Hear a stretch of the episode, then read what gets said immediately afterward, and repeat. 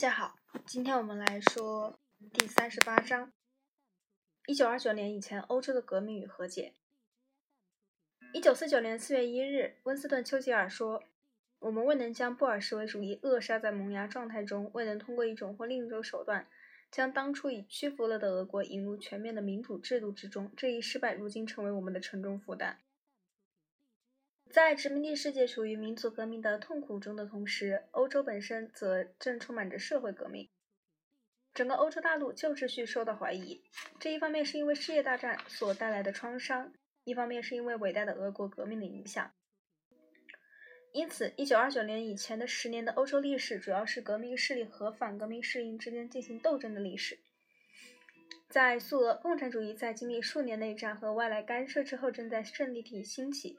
在中欧，革命力量遭到镇压，各种非共产主义政权，从德国的自由魏玛共和国。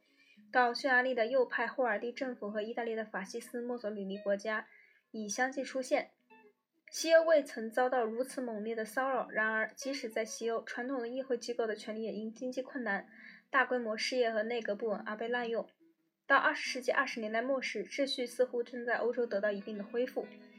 繁荣程度在增长，失业人口在减少，各种国际问题似乎也因道维斯计划、洛加诺公约、凯洛格百里安公约。